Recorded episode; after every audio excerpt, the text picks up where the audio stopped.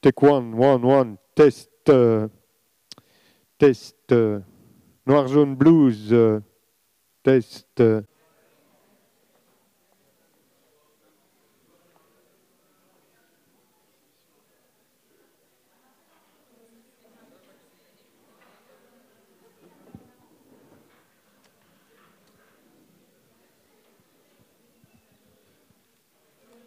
Bonsoir à toutes et tous.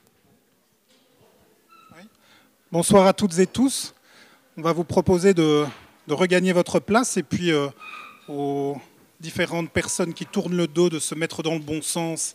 Ça évitera un torticolis demain matin. Euh, ben, on est très très heureux de vous recevoir ce soir et on est euh, très heureux que vous ayez bravé ce froid polaire pour rejoindre l'Éden en ce mercredi soir. On est aussi très très heureux de recevoir Jean-Pascal Labi pour la présentation de cette étude Noir Jaune Blues. Et cette, euh, cette soirée, elle est d'autant plus, euh, elle est assez importante pour, euh, pour le centre culturel, pour nous, puisque nous avons entrepris une analyse partagée du territoire Carolo. C'est un travail assez important que nous devons faire dans le cadre de notre dépôt de dossier de reconnaissance en tant que centre culturel reconnu dans le cadre du nouveau décret. Et on s'inspire très fortement de l'étude Jaune Blues dans la compréhension de la société d'aujourd'hui, dans la compréhension de la société belge et euh, Carolo plus particulièrement. Donc cette soirée s'inscrit véritablement dans ce travail d'analyse du territoire et on est très très heureux qu'elle ait pu se concrétiser là maintenant, en ce mois de euh, février. Euh, je te passe la parole, Jean-Pascal, pour la présentation. Merci, euh, Fabrice. Euh, bonsoir à, toutes et tous. Je vais essayer, pourrais passer à mon avis jusqu'au demain matin, euh, à vous expliquer euh, les tenants et les aboutissants de l'étude, mais c'est pas ça. Je vais essayer de mettre le, focus sur, euh, sur ce qui est important dans, cette étude. Peut-être juste vous expliquer préalablement quels sont les objectifs de la fondation qu'on a créée il y a 5-6 ans et de laquelle faisait d'ailleurs partie Philippe, Philippe Mechtat.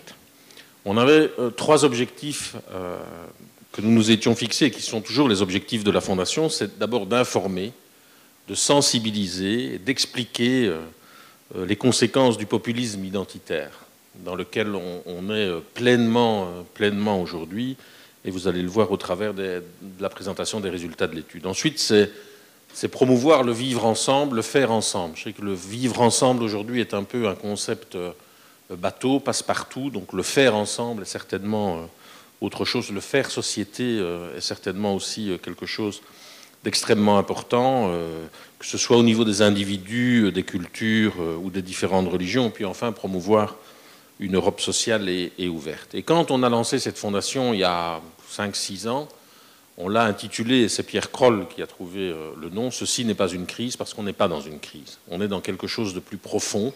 Une crise, ça veut dire qu'on revient à l'état d'avant. Je pense, et nous sommes euh, persuadés que nous ne reviendrons pas à l'état d'avant, qu'on est en train de basculer, vous allez voir que l'enquête l'illustre, vers autre chose.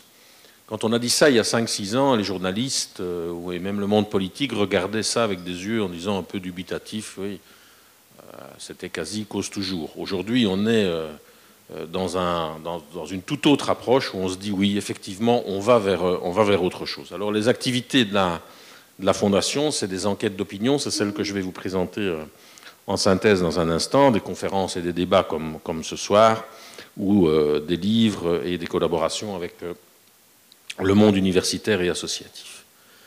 Alors, avant de vous présenter l'enquête, c'est euh, quelque part les paroles qui ont été tenues par un prix Nobel d'économie extrêmement connu non seulement aux États-Unis mais, mais en Europe aussi, qui après l'élection de Trump dit les gens comme moi, et pourtant c'est un vrai observateur de la scène politique américaine, euh, n'ont vraiment pas compris le pays dans lequel, lequel nous vivons. Et donc c'est Paul Krugman qui a prononcé ces paroles après l'élection de, Trump.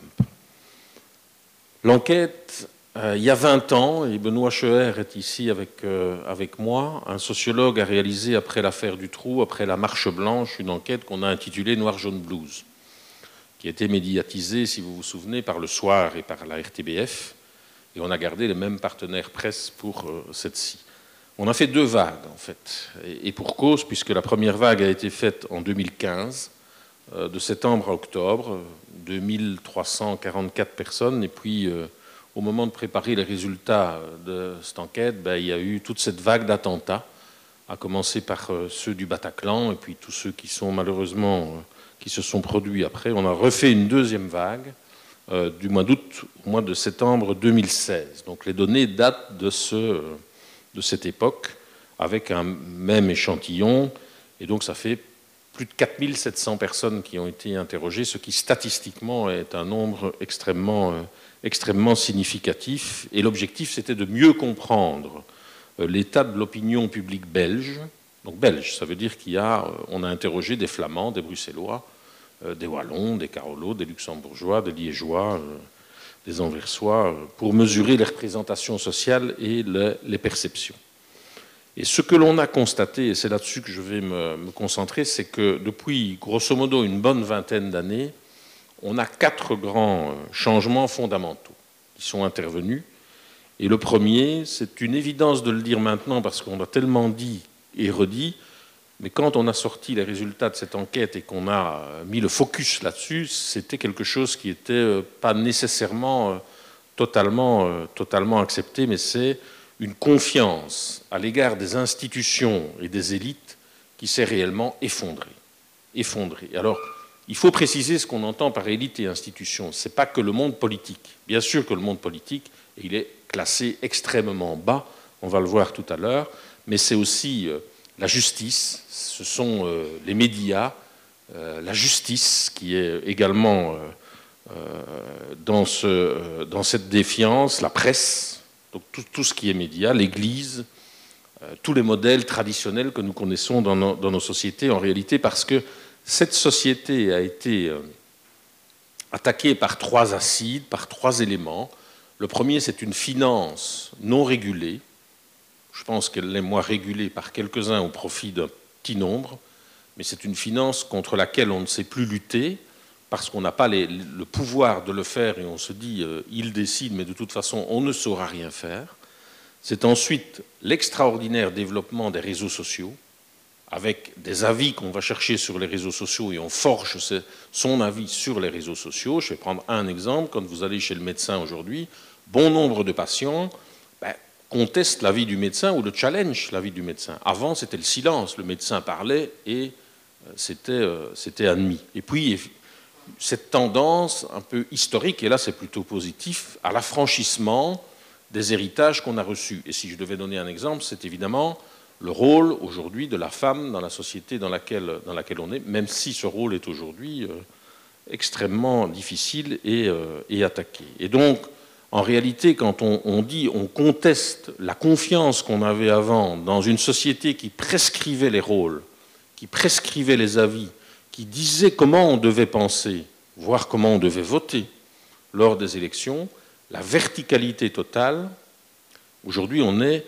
dans une société qui est de plus en plus horizontale, où chacun a envie de donner son avis, va forger son avis sur les réseaux sociaux, mais se dit je n'ai pas vraiment confiance dans cette société parce que finalement euh, je suis dans une région où euh, ben, on a fermé Caterpillar il y a quelques mois d'ici et on se dit mais qu'est-ce qu'on peut faire contre cette finance non régulée qui euh, aujourd'hui c'est Carrefour et malheureusement je ne sais pas qui demain mais il y, aura, il y, aura, une entreprise demain qui va fermer parce que cette finance est aujourd'hui non contrôlée ou non contestée dans, dans des lois ou dans des pouvoirs clairs et donc on a une mutation aujourd'hui de la société vers autre chose. Et c'est justement le autre chose dont on va parler tout au long de, de, cet exposé. Donc le premier élément, c'est ça, c'est la perte de confiance à l'égard de ce qui fait société. Donc ce n'est pas que le monde politique, c'est le monde médiatique, c'est le monde judiciaire, c'est le monde religieux, c'est l'ensemble des éléments qui constituent aujourd'hui euh, euh,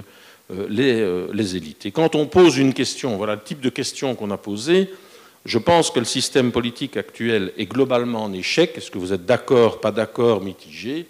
63% nous disent oui, on est d'accord pour dire que le monde politique actuel est globalement euh, en échec. Alors, j'insiste tout de suite sur la première question. Si on avait posé la question autrement, pensez-vous que le monde politique est aujourd'hui globalement en réussite? Je pense que la réponse aurait été la même. Parce qu'on nous a fait euh, quelque part cette remarque en disant mais vous tournez les questions de façon négative, Mais je pense que si on l'avait posé dans l'autre sens, la, réponse aurait été la même, puisque les personnes ont l'occasion de répondre oui, non ou, euh, euh, mitigé. La confiance dans les institutions. Donc, en qui avez-vous confiance Parce que cette structure va agir pour gérer les grands défis dans lesquels nous sommes? Ben, ce sont les ONG qui sortent de là. Et Benoît le dirait mieux que moi, puisqu'il avait fait l'enquête à, l'époque de la Marche Blanche, de l'affaire du Trou. Les ONG étaient déjà ressorties premières et s'étaient trouvées extrêmement surprises d'être les premières, c'est-à-dire de la confiance que la société mettait en elles, puisqu'elles ne sont a priori pas réellement là pour ça. Elles ont des combats ciblés sur un certain nombre de thématiques qui certes sont importantes, mais qui ne sont pas globales dans, la société dans laquelle on est.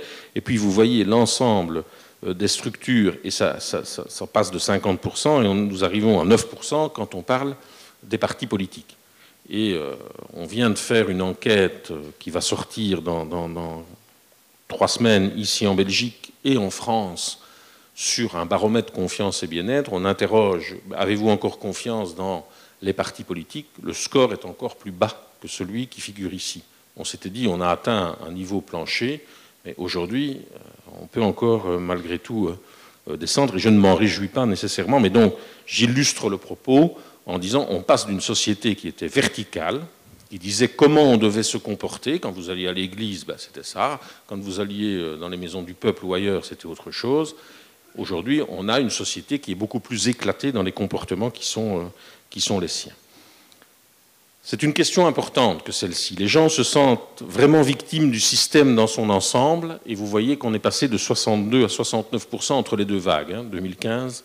Hein, ce sentiment de victime est vraiment quelque chose de très important dans la société dans laquelle on est, où les gens se sentent victimes parce que, quelque part, impuissants quant à leur action possible, et notamment contre le monde financier ou un monde politique qu'ils considèrent impuissant aussi pour lutter contre un certain nombre de dérives qui sont ressenties euh, aujourd'hui par, euh, euh, la population ne vais pas commenter, les, vous voyez en dessous, soit selon le niveau d'études, soit les, revenus subjectifs, vous voyez qu'il y a parfois des différences et, vous les verrez sur, sur les slides.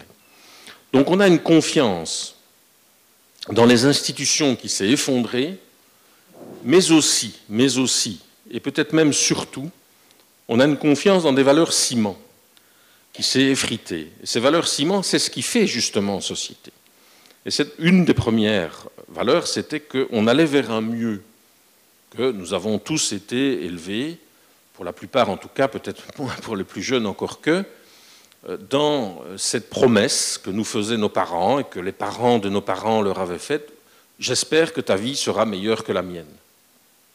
Eh bien aujourd'hui, cette promesse, on peut difficilement, euh, globalement, euh, la tenir parce que l'évolution constante, linéaire d'amélioration de la société vers ce progrès social, je pense qu'aujourd'hui, on peut difficilement se dire qu'on euh, peut encore tenir cette promesse, d'où une anxiété par rapport à l'avenir.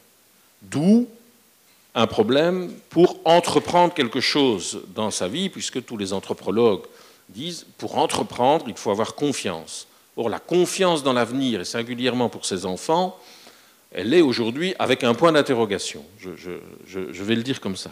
L'autre idée qui était euh, largement euh, partagée dans ces sociétés euh, qui sont à la fois du passé et du présent, parce qu'on ne quitte pas, on n'éteint pas la lumière ici.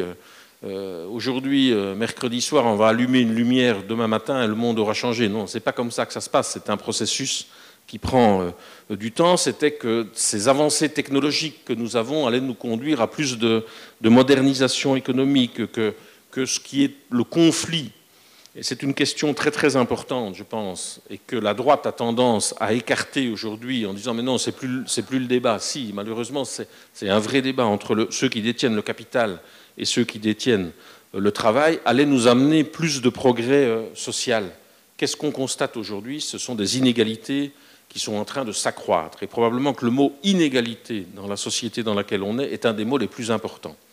Et elles sont incontestablement en train de s'accroître en laissant 20, 25%, vous allez le voir tout à l'heure, de personnes au bord du chemin, à qui on n'offre plus un avenir euh, digne, euh, digne de ce nom. Et puis, la troisième valeur ciment, ce qui faisait société, on allait vers un mieux, on avait un, progrès euh, économique et on avait un emploi.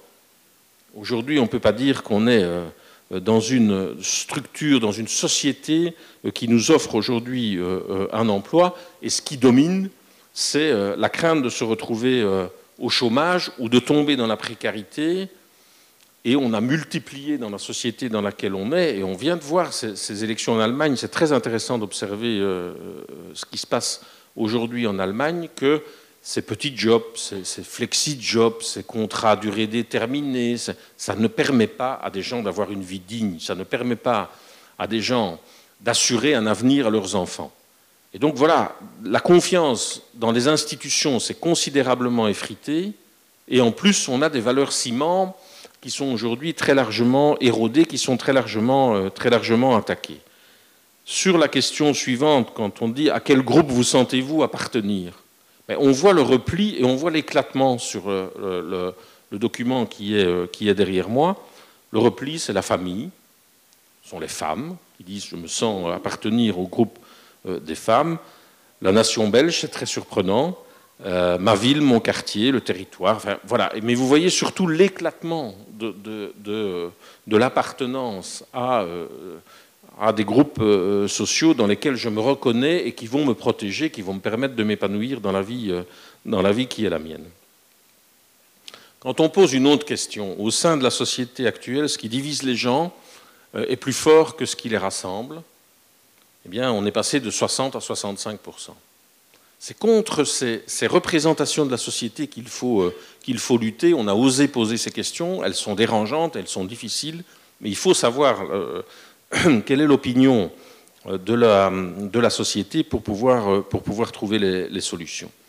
Sur la protection sociale, quand on dit l'État, la sécurité sociale vont nous protéger de moins en moins, c'est-à-dire qu'on va payer moins bien nos soins de santé, nos pensions, le chômage, 73% disent qu'ils sont, euh, qui sont d'accord, et bien sûr, quand on, regarde les revenus subjectifs, ceux qui s'en sortent difficilement ou qui sont dans un risque de précarité, on est évidemment à 80%, puisqu'ils sont déjà confrontés à ces, euh, à ces, problèmes. Les allocations de chômage et des revenus de remplacement sont trop bas pour éviter la pauvreté, 54% euh, le disent. Donc plus de la moitié des personnes disent, si je tombe au chômage, si je tombe dans, ce risque de pauvreté, je, vais avoir beaucoup de difficultés à m'en sortir parce que les, les allocations qui sont octroyées quand on est dans ces situations ne sont pas suffisantes. Alors, ça, c'est un élément important aussi, cette question. L'État a abandonné des gens comme moi. 50%. Quand même la moitié des personnes interrogées.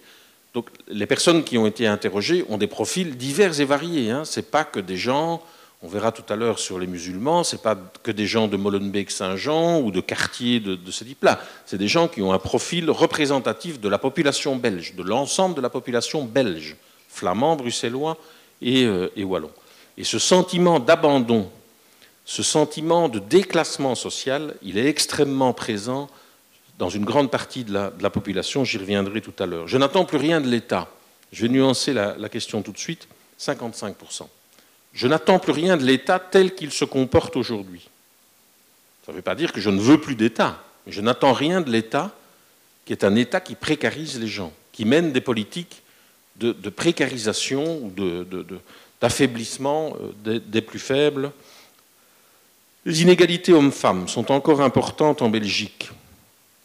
Vous voyez que pour les femmes, c'est 73% et pour les hommes, 50%. Ça veut donc dire qu'il y a encore du boulot chez les hommes. Hein.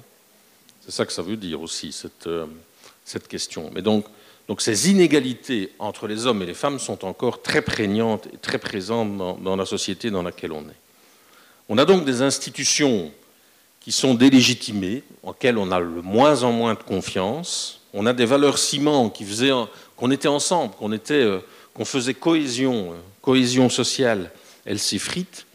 On se dit que cette société qu'on avait avant, qu'on connaissait, qui nous était familière, dans laquelle on se sentait appartenir, elle a de plus en plus de difficultés à exister et qu'on a des personnes dans la société qui ont de plus en plus de difficultés à agir à se dire je me sens citoyen, je peux agir, je peux changer la société et ma situation. Et donc, quand on est dans des situations comme celle-là, ça veut dire qu'on a euh, un vécu de victime, de peur, de peur de tomber dans le déclassement social, de tomber au chômage, d'être malade, de, même à la limite aujourd'hui d'être pensionné, parce que précarisé, ne sachant plus payer, par exemple, une maison de repos. On vient euh, au niveau de Solidaris de faire une enquête sur est-ce que vous êtes capable de payer votre maison de repos avec votre pension? Ben, Beaucoup de personnes ne savent plus le faire aujourd'hui. Et donc, on a euh, euh, vraiment un ressenti de peur. Et alors avant, ça se traduisait, et notamment au travers des, organisations syndicales, par un combat socio-économique. Donc on revendiquait plus de pouvoir d'achat, plus de, sécurité en matière de, protection sociale. Et aujourd'hui, ce n'est pas ça qui est en train de se passer. Ce qui est en train de se passer, c'est que l'identitaire a tout envahi. Et donc, on n'a plus une société qui fonctionne normalement parce que les valeurs ciment que j'évoquais il y a un instant ne sont plus partagées. On a euh, l'avenir qui est quand même avec beaucoup de points euh, d'interrogation, des, structures, euh, des institutions dans lesquelles on n'a plus tellement confiance, alors on se replie. C'est un réflexe naturel et humain. On se replie sur ce qu'on connaît et on retourne vers les communautés, ce qu'on appelle en jargon sociologique les communautés organiques, c'est-à-dire la famille, le village, qui sont, eux, porteurs de, de rassurance. Et donc il y a une forme de peur, de méfiance, de rejet. Il y a eux et il y a nous. Parce que quand on dit l'identitaire a tout envahi, l'identitaire n'est pas que le migrant ou l'étranger. L'identitaire, ça peut être le malade par rapport au bien portant. Ça peut être aussi le chômeur par rapport à celui qui travaille. Et donc on est dans une société aujourd'hui qui oppose les gens les uns aux autres parce que cette société les a mis en concurrence, notamment sur le plan du marché, euh, plan du, marché du travail. J'illustre un peu le propos euh, euh, par l'une ou l'autre question. Est-ce qu'on se sent autant chez soi aujourd'hui qu'avant? C'est du ressenti, hein, de nouveau. Ça ne veut pas dire que les gens sont, racistes. J'insiste beaucoup là-dessus. Mais 23% seulement disent oui, on est comme chez nous avant, euh, c'était comme ça. Alors que 77% disent non, la société, elle a changé, on n'est plus comme chez nous. C'est plus la même chose euh, que ce qui se passait euh, auparavant. Il y a trop d'immigrés dans notre société. 66% le disent. Nous sommes de plus en plus envahis. 66% le disent, par les immigrés, par les réfugiés. Euh, et donc on a un rapport à l'islam et aux musulmans, parce que je vais faire un focus euh, là-dessus, on a une véritable aujourd'hui paranoïa anti-musulmane qui s'est développée, qui atteint une dimension euh, absolument gigantesque. Et pourtant, ces représentations de l'islam et de ces musulmans ont des logiques très différentes. Et vous allez voir au travers de la petite vidéo que qu'on va vous passer maintenant, quelle représentation on peut avoir dans la société de ce monde, de ce monde musulman? Aucune idée. Beaucoup trop. Peut-être 40%. Il doit avoir 50%. En Belgique, il doit avoir peut-être une 50, 60%. 25% on va dire. 25% de la Belgique, c'est des musulmans. 50% Il y a plus de musulmans que de Belges, je pense, non? C'est comme ça, c'est comme ça, il faut l'accepter. Mais je crois qu'il y en a tout de même beaucoup. Moi, j'ai rien contre les Marocains, mais il y, a trop de, il y a trop de Marocains mal éduqués. On accueille tout le monde et puis voilà, on a des terroristes, on a des problèmes. Et puis il y a les vrais musulmans qui ne sont pas encore belges, qu'ils deviendront peut-être, s'ils se conduisent bien. Je n'ai rien contre eux, mais c'est juste Parfois, on ne se sent plus chez, chez, soi, malheureusement. Les Belges, euh, eux, n'ont plus de travail à cause des, immigrants et tout ça. Les musulmans ne me dérangent pas, mais c'est leur mentalité qui me dérange. Mais maintenant qu'il y en ait plus, on s'en fout hein, de ça. Le moment que ces gens nous respectent, c'est tout. Tout ce qu'on demande. Mais ce n'est pas le cas. Des religions, il y a, y a de tout. On s'en fout. tout le monde est bienvenu.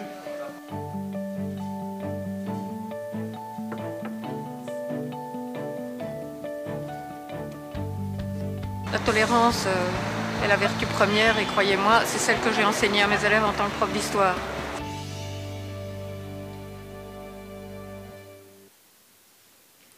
Donc voilà, vous avez vu le chiffre, euh, la présence des, musulmans sur l'ensemble du territoire belge. C'est clair que si vous allez dans certains endroits, euh, par exemple de la région bruxelloise, ben, voilà, ou de la région de la province de Luxembourg, vous allez avoir des pourcentages extrêmement différents. Mais ce qu'on constate, c'est que le rejet des gens n'est pas nécessairement lié au taux de présence.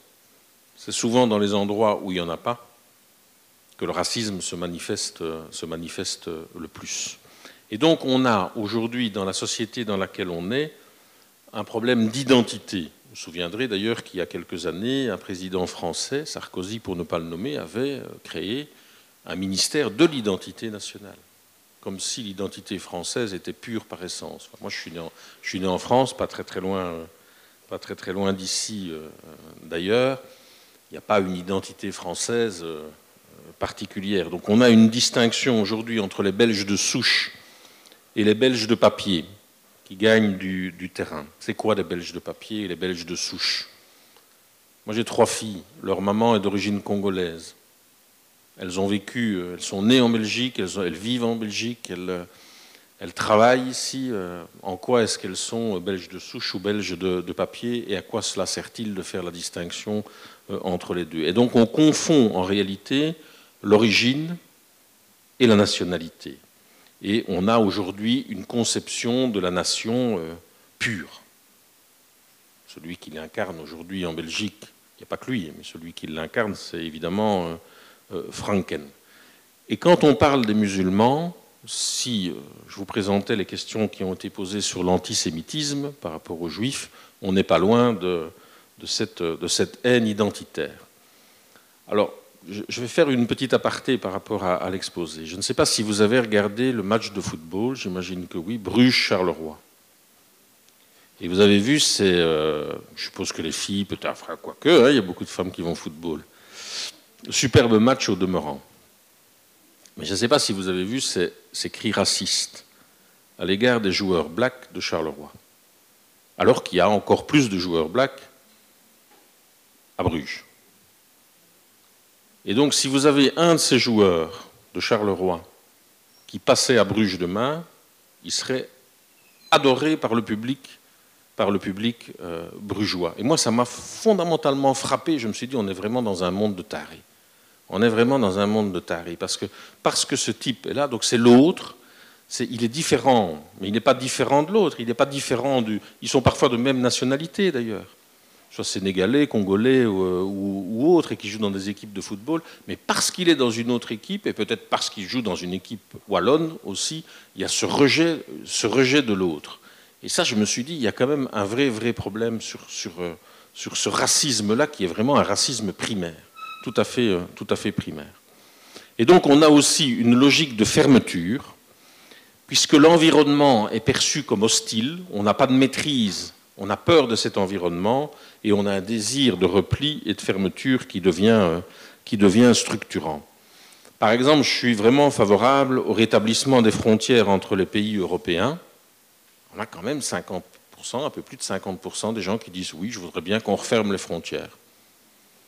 Peut refermer les frontières, hein, ça n'a pas empêché euh, Abdeslam de passer la frontière et d'aller faire ce qu'il a fait à Paris. Hein. Ça ne va jamais euh, régler les problèmes. Si on avait, une question qu'on n'a pas mise ici sur la politique de Viktor Orban en Hongrie, bah, il y a 40, plus de 40% des gens qui disent oui, j'approuve cette, euh, j'approuve cette politique et j'y reviendrai probablement dans les questions que vous allez, vous allez poser tout à l'heure.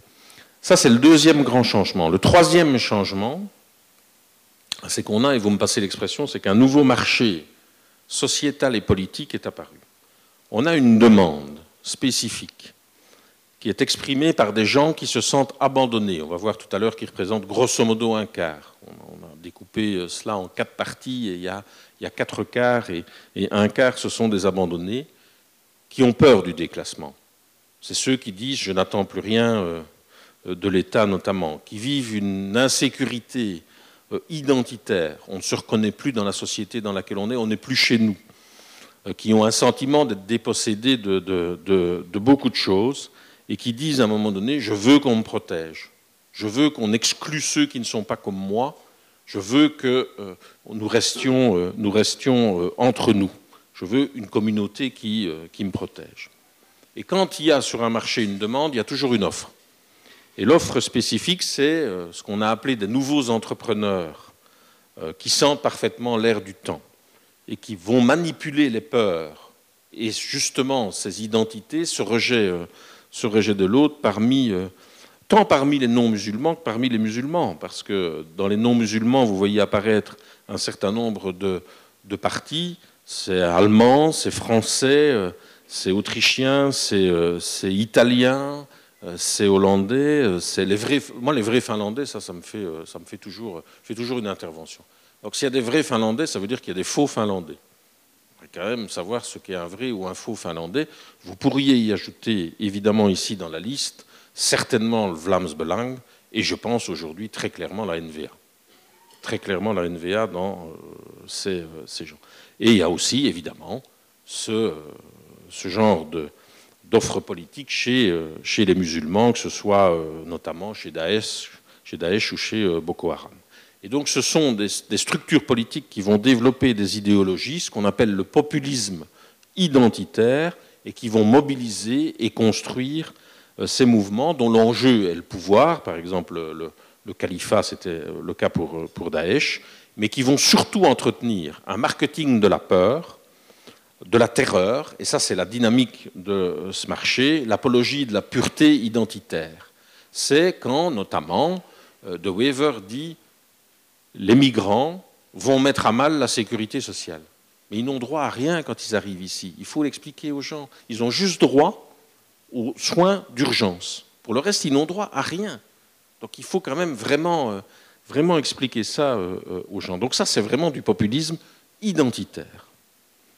Alors on a, sur les personnes qui ont répondu, on a essayé euh, de les grouper sur une échelle avec deux caractéristiques. Tout d'abord, est-ce que vous êtes, vous adhérez au système tel qu'il est, ou est-ce que vous êtes anti-système?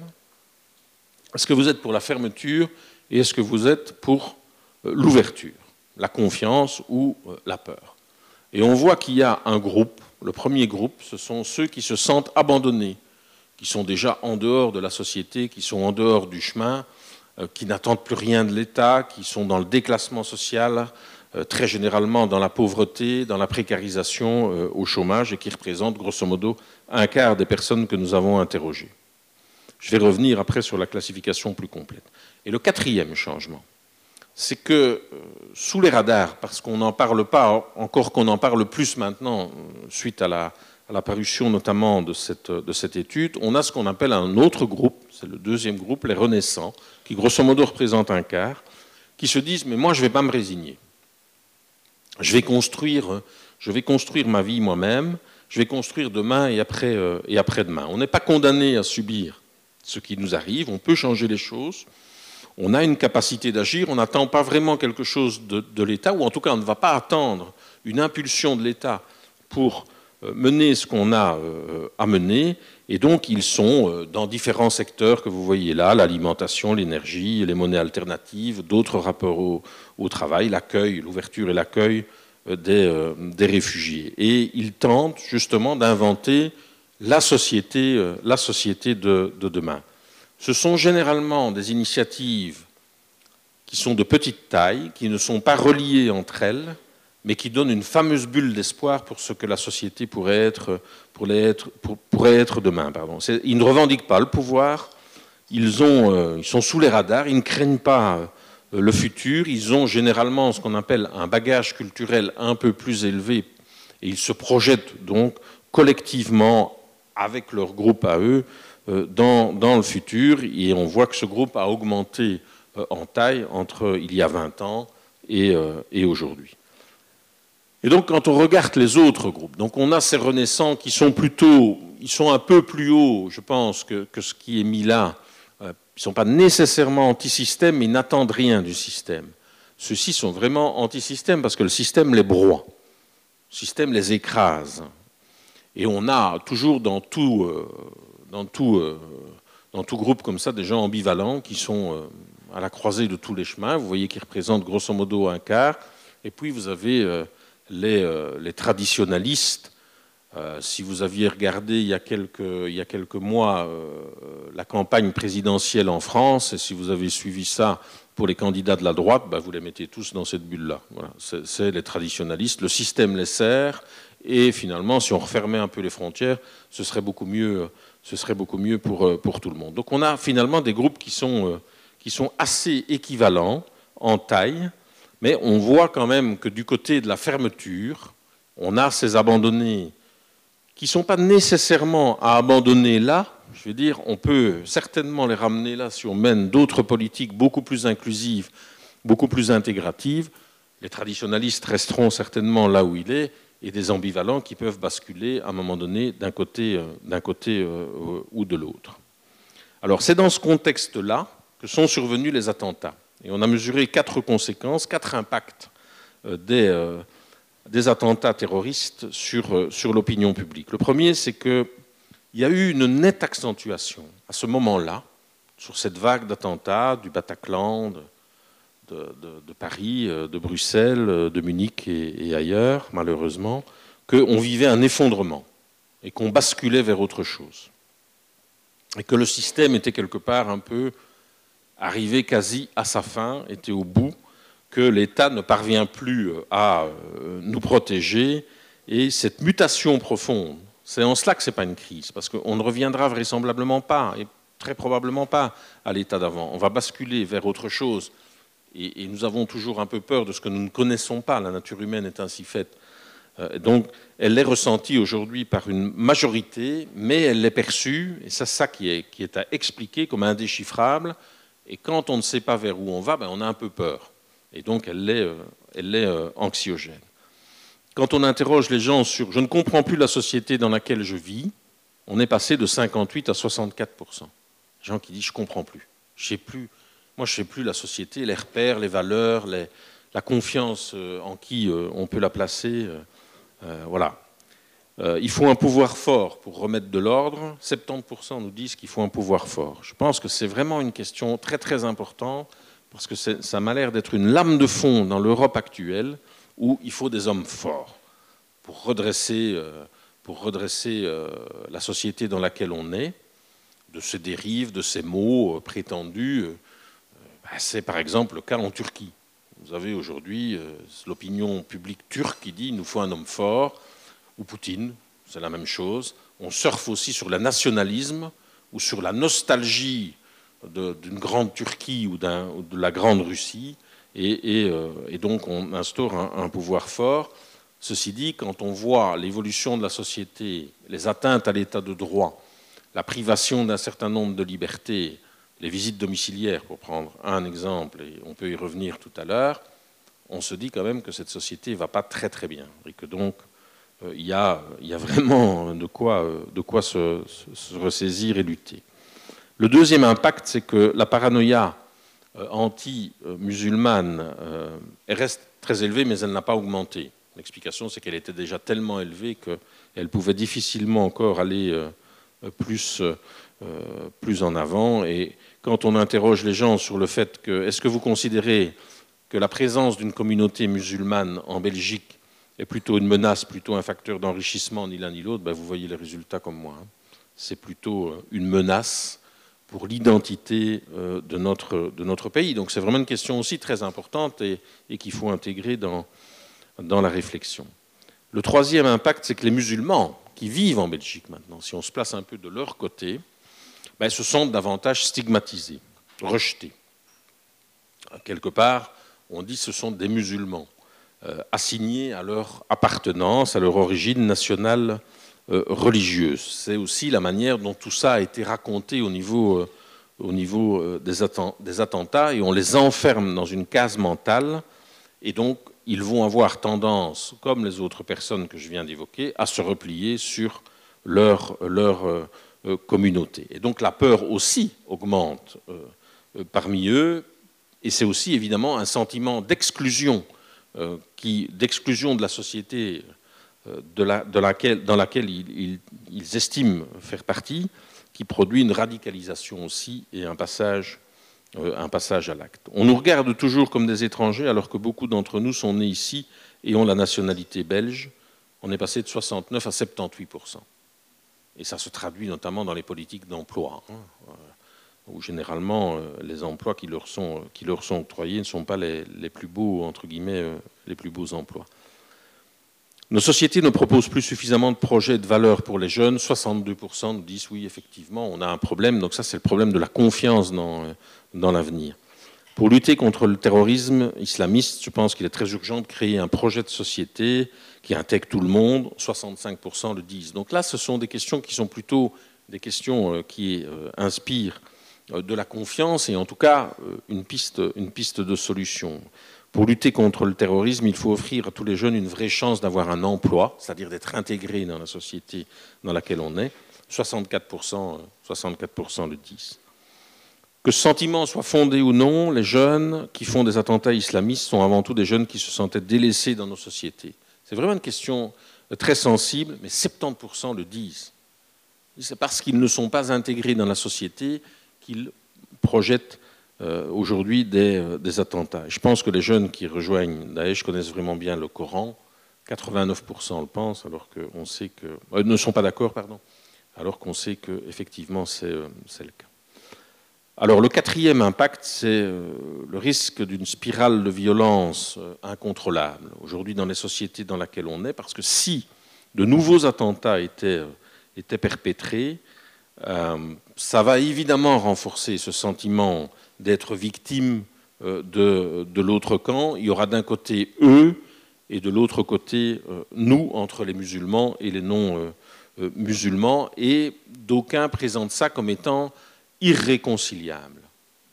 Euh, et euh, on est différent par essence et on sera toujours différent dans euh, la vie qui est, qui est la nôtre. Et donc ça, c'est le piège que Daesh, évidemment, tendait, c'est-à-dire de créer un véritable clivage dans les sociétés dans lesquelles, dans lesquelles on est, pour ces sociétés métissées, ces sociétés mélangées, pour évidemment les, les détruire.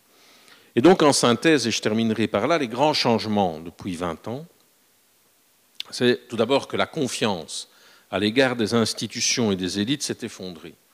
Donc, de cette verticalité, euh, on passe à une forme euh, d'horizontalité.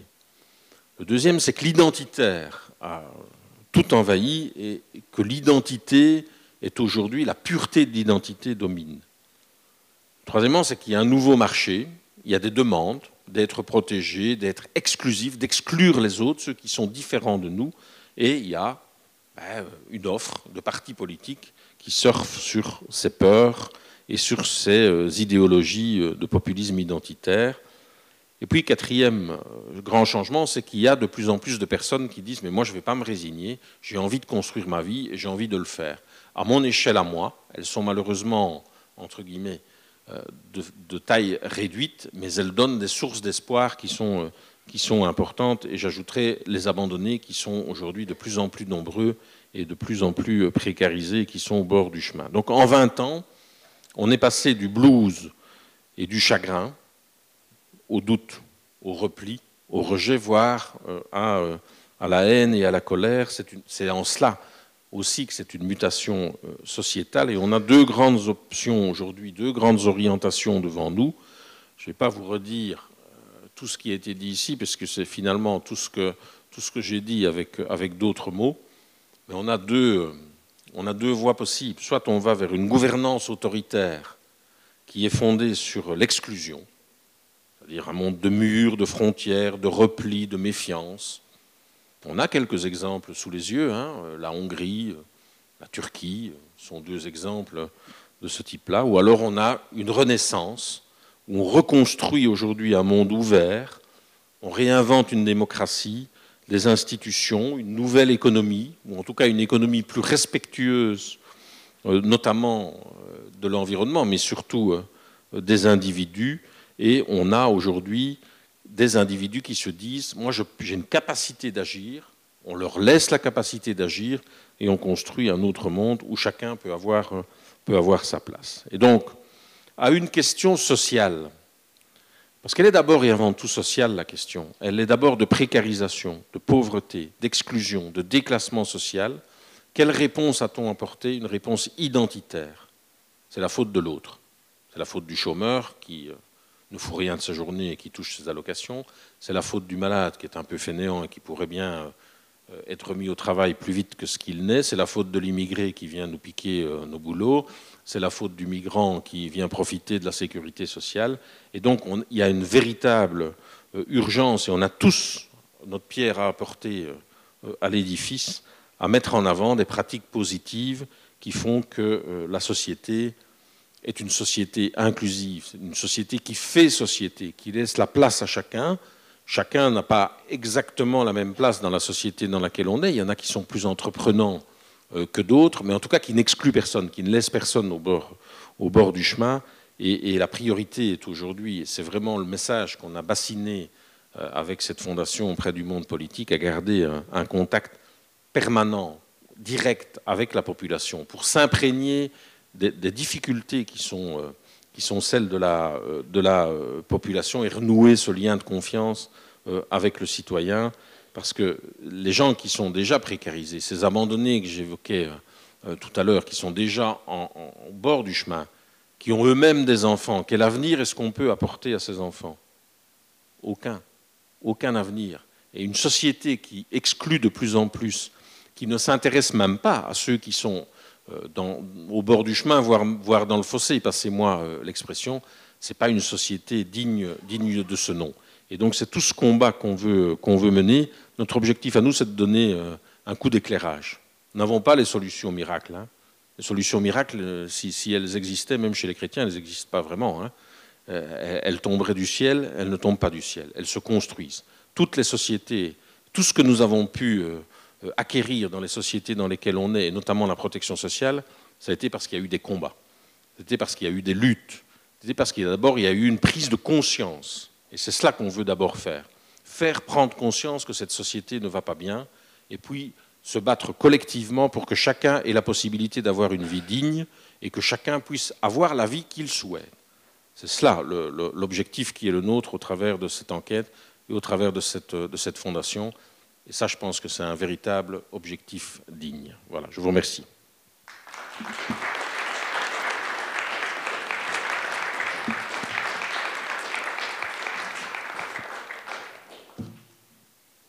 Merci beaucoup.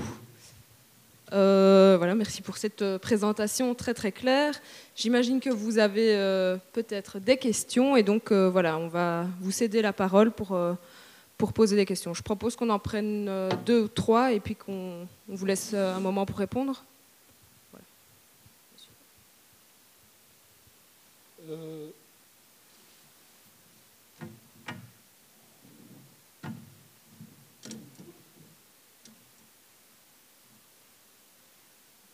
bonjour, Claude Michaud. J'ai une question très simple. On parle de peur et tout ça on oublie un élément essentiel, c'est que nous sommes dans une réelle période de paix. Donc il n'y a pas de guerre pour l'instant en Europe. Et cela est un élément essentiel. Ce qu'on oublie de, penser est que économiquement, c'est vrai qu'il y a des problèmes.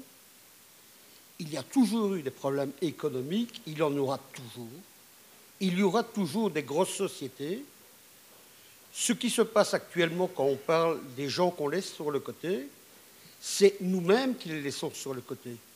Puisque la société s'est arrangée pour supprimer nos petits boulots que nous avions avant, qui reprenaient ces gens qui sont dans le fossé, comme vous disiez, pour travailler dans des fermes, pour travailler dans des usines, comme manœuvre, et qui n'avait pas besoin de grands bagages intellectuels. Actuellement, il faut un bagage intellectuel minimal. Il y a également le problème de tout ce qui est réseaux sociaux. En fin de compte, là-dedans, il n'y a rien de social et de réseau social, puisqu'on est seul dans son coin, devant sa petite tablette, son petit ordinateur, à raconter n'importe quoi, à écouter ce que les gens veulent dire, mais sans les avoir devant soi et sans pouvoir directement intervenir. La seule façon de bien communiquer, c'est de se retrouver ensemble et de parler ensemble pour pouvoir dire directement ce que l'on pense.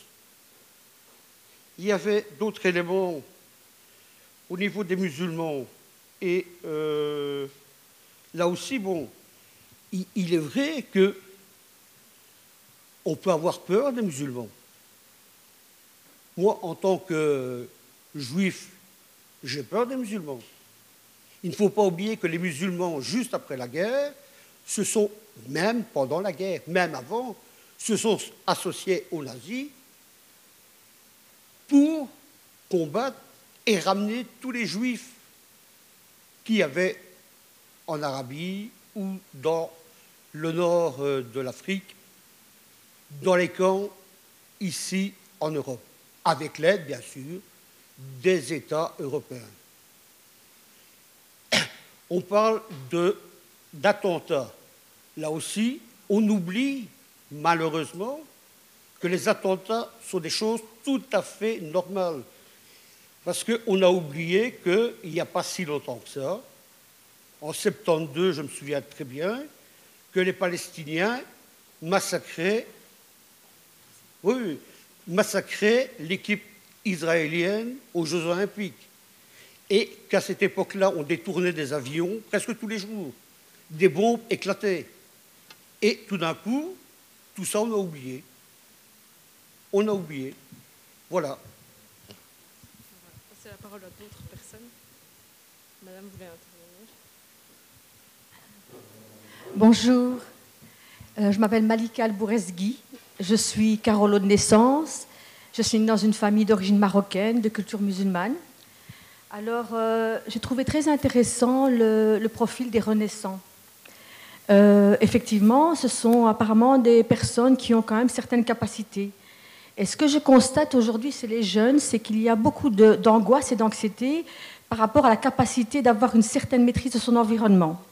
C'est-à-dire que plus les gens ont des capacités de comprendre leur environnement et d'avoir l'impression qu'ils peuvent agir c'est-à-dire avoir des, ressources pour survivre, on a l'impression qu'ils voient l'avenir différemment et qu'ils arrivent un petit peu à, euh, à essayer de se projeter et se dire qu'on peut trouver des solutions. Donc, de là l'idée de, au niveau de l'éducation, qu'est-ce que l'éducation aujourd'hui permet à nos jeunes de dire, d'apporter une éducation qui permet aux jeunes d'aujourd'hui de, faire des liens avec leur environnement et de leur donner les outils de pouvoir avoir une, certaine euh, implication, intervention dans leur, environnement, dans leur euh, euh, environnement de, vie et de survie. Et ça, c'est important. Deuxième remarque, moi, j'ai gardé chez moi des vidéos de soirées qu'on faisait ici, à la Garenne, ici qui est un, établissement scolaire, où il y a une grande salle de fête. Et dans les années 80, on avait des soirées où on pouvait mobiliser 800 personnes, jusqu'à 800 personnes. Et si on montrait cette vidéo, on verrait qu'il n'y a pas une seule femme voilée. C'était dans les années 80. Qu'est-ce que s'est-il passé? Il faut mettre ça en contexte avec euh, la géopolitique et ce qui s'est passé au Proche-Orient. Le problème palestinien, euh, la guerre d'Irak, la Syrie, la Libye, tout ça, ce sont des événements euh, géopolitiques qui ont apporté une certaine humiliation et tout cela se répercute. Aujourd'hui, les musulmans sont ciblés comme étant une menace et eux aussi ressentent le fait qu'ils sont euh, regarder différemment, que les choses ont changé, qu'ils sont considérés comme une menace, alors que beaucoup sont nés ici, qu'ils apportent une certaine plus-value, qu'ils travaillent. Et euh, ils ne peuvent pas se défaire de ce lien qu'ils font avec l'environnement mondial, parce qu'aujourd'hui tout est mondialisé. Les chaînes sont câblées. On a une, information TF1, vous mettez une chaîne arabe, vous avez une information d'un autre point de vue. C'est comme quand vous êtes sur une montagne. Ça dépend de quel point de vue vous vous situez. Vous ne voyez pas la même chose vous n'entendez pas la même chose. Donc il y a vraiment un problème de mondialisation où aujourd'hui les gens sont impliqués et se sentent touchés par ce qui se passe euh, dans le monde. Euh, et on ne peut pas nier que des guerres, il n'y en a peut-être plus en Europe. Il y a eu des massacres, il y a eu des bombardements, il y a des, pays qui ont été éclatés euh, au Proche-Orient. Et ça, il n'y a rien à faire. Ça, a une implication, je, veux dire, dans, l'esprit des gens. Et je voulais juste rebondir sur une émission que j'ai vue à la 3. C'était l'histoire de, de, la bande à Bono. Et la bande de bonheur, c'était quoi? Ben, C'était des, personnages qui étaient euh, révoltés par les inégalités sociales, par euh, le capitalisme euh, qui, grossissait en Europe, et qui se sont retrouvés à faire des braquages, qui se sont retrouvés à être anti-système. Parce qu'à la base, il y avait vraiment un problème d'inégalité sociale où les gens ne savaient trouver qu'ils étaient broyés par un, par un système économique qui ne, les reconnaissait plus, alors qu'ils étaient des êtres humains avec des droits fondamentaux, des droits naturels. Et alors, je voudrais répondre à monsieur par rapport à, ce qui se passe. Le, terrorisme, bien sûr, mais bon, si monsieur parle des Palestiniens d'Israël, je suis désolée, les premiers attentats terroristes, ben, c'était bien euh, des groupes euh, israéliens qui, ont commis les premiers attentats, comme les palestiniens. Donc voilà, on, on, on va si pas entrer dans un débat entre deux euh, personnes et, laisser la possibilité à monsieur Labi de, de répondre. Voilà, je pense que on en discutera après si vous le souhaitez, vous pouvez en discuter entre vous, mais pas maintenant. Merci. Est-ce que quelqu'un d'autre aurait une question? Et puis je passerai la parole à Monsieur Labi. Et peut-être qu'on peut essayer aussi de, poser des questions claires et de laisser la possibilité à chacun de, s'exprimer. Bonsoir, euh, Olivier Van de Velde, un militant du Parti socialiste et euh, un renaissant. Pourquoi un renaissant? Parce que je suis un ancien Caterpillar, malheureusement actuellement sans emploi. Et tout à l'heure, vous avez parlé de la finance, le monde de la finance, tout ce qui s'ensuit. Euh, donc moi, j'étais très près de ce qui s'est passé, de la fermeture de Caterpillar. Et si euh, le site aujourd'hui est fermé, c'est faute de la politique européenne. Parce que ce qui a fait, euh, il faut retourner dans les années fin 90, il y a le fameux accord de Kyoto qui a été signé par l'Europe, donc, euh, et par le reste du monde. Et euh, ce qui a fait que l'Europe ayant pris l'accord de Kyoto, les États-Unis après se sont retranchés, la Chine s'est retranchée. Donc nous, on avait un gâteau complet. On fournissait toute l'Europe, tout le Moyen-Orient et toute l'Asie, Gosli. Puis il y a eu l'accord de Kyoto. Nous, Caterpillar Gosli, on a dû faire des machines non polluantes, qui était entre 20 et 25 plus cher par rapport aux autres machines qui étaient fabriquées groupe Caterpillar. Et donc euh, là, la politique nous a assassinés. Et puis, s'est passé malheureusement la crise 2008-2009 des subprimes aux États-Unis, où la Lehman Brothers, la fameuse banque américaine, a fermé. Et là, euh, ça a été la catastrophe. Quoi. Moi, j'ai vu que ça de l'intérieur. Euh, voilà. Et donc là, malheureusement, la politique européenne et fédérale belge euh, a assassiné euh, Caterpillar. Quoi. Et là, c'est vrai que vous avez raison, le monde de finance est là et on, on est impuissant par rapport à ça. Quoi. Voilà. Peut-être je vous laisse euh, réagir. Oui, je pense que sur l'intervention de monsieur, il n'y a pas vraiment de, de, questions, de questions fondamentales. C'est, si ce n'est quand même quelques points que j'ai notés. Effectivement, et c'est un peu la, remarque de Madame aussi sur l'éducation et sur la formation. On a besoin aujourd'hui d'un bagage euh, intellectuel plus élevé dans les boulots et, la digitalisation de la société ne va faire qu'accroître euh, cet élément-là. Donc je pense qu'on a un grand, grand défi, un immense défi dans la société dans laquelle on est. C'est probablement un des plus grands, c'est la formation, l'éducation. Et je pense que dans l'éducation, si on regarde euh, comment les choses se passent, ce dont on a besoin absolument, c'est un investissement massif dans l'éducation, dans l'enseignement dès le plus jeune âge. Parce que c'est là que les fatalités sociales sont perceptibles. Et c'est en cela que, des gens décrochent dans la société dans laquelle, dans laquelle on est. Et quand ils ont loupé le train euh, dès euh, la maternelle parfois ou au début des, primaires, ils rattraperont jamais le train. Ils remonteront jamais dans, dans, le train. Donc on a un vrai, vrai défi en matière d'enseignement qui n'est probablement pas adapté aujourd'hui ou suffisamment adapté à la vie en société, à la vie de citoyen d'une part, et d'autre part aux métiers qui sont en train de se modifier dans la société dans laquelle, euh, on est. Donc ça, c'est pour moi un immense défi que la société a euh, euh, devant, devant elle. Je ne vais pas entrer dans le débat entre Israël, la Palestine, je pense que c'est un peu l'œuf et la poule. Hein. Malheureusement, mais quand je vois quand même certaines politiques qui sont menées aujourd'hui par Israël, je crois qu'on peut vraiment s'interroger sur la volonté euh, réelle de ce gouvernement d'aujourd'hui. Il y a eu un homme qui cherchait la paix, on l'a assassiné. Euh, je pense qu'on peut aujourd'hui très largement s'interroger sur la vraie volonté euh, à la fois de groupes palestiniens qui commettent des attentats et à la fois du gouvernement aujourd'hui israélien qui, mène des politiques totalement d'exclusion et d'humiliation de, des Palestiniens euh, sur leur, euh, leur, territoire. Donc on n'oublie rien, on n'oublie pas les attentats des années 70 euh, ou même des années 80 à Paris, je pense qu'on ne peut pas oublier des attentats comme ceux-là. Mais, monter des, personnes les unes contre les autres ne va certainement pas, ne va certainement pas permettre d'améliorer, d'améliorer les choses. Donc, sur la géopolitique du Moyen-Orient, mais je dirais que c'est probablement un des cœurs du monde aujourd'hui. Hein. C'est un des cœurs du monde aujourd'hui. Alors, on a eu un président américain qui nous a expliqué qu'on allait envahir l'Irak pour amener la démocratie.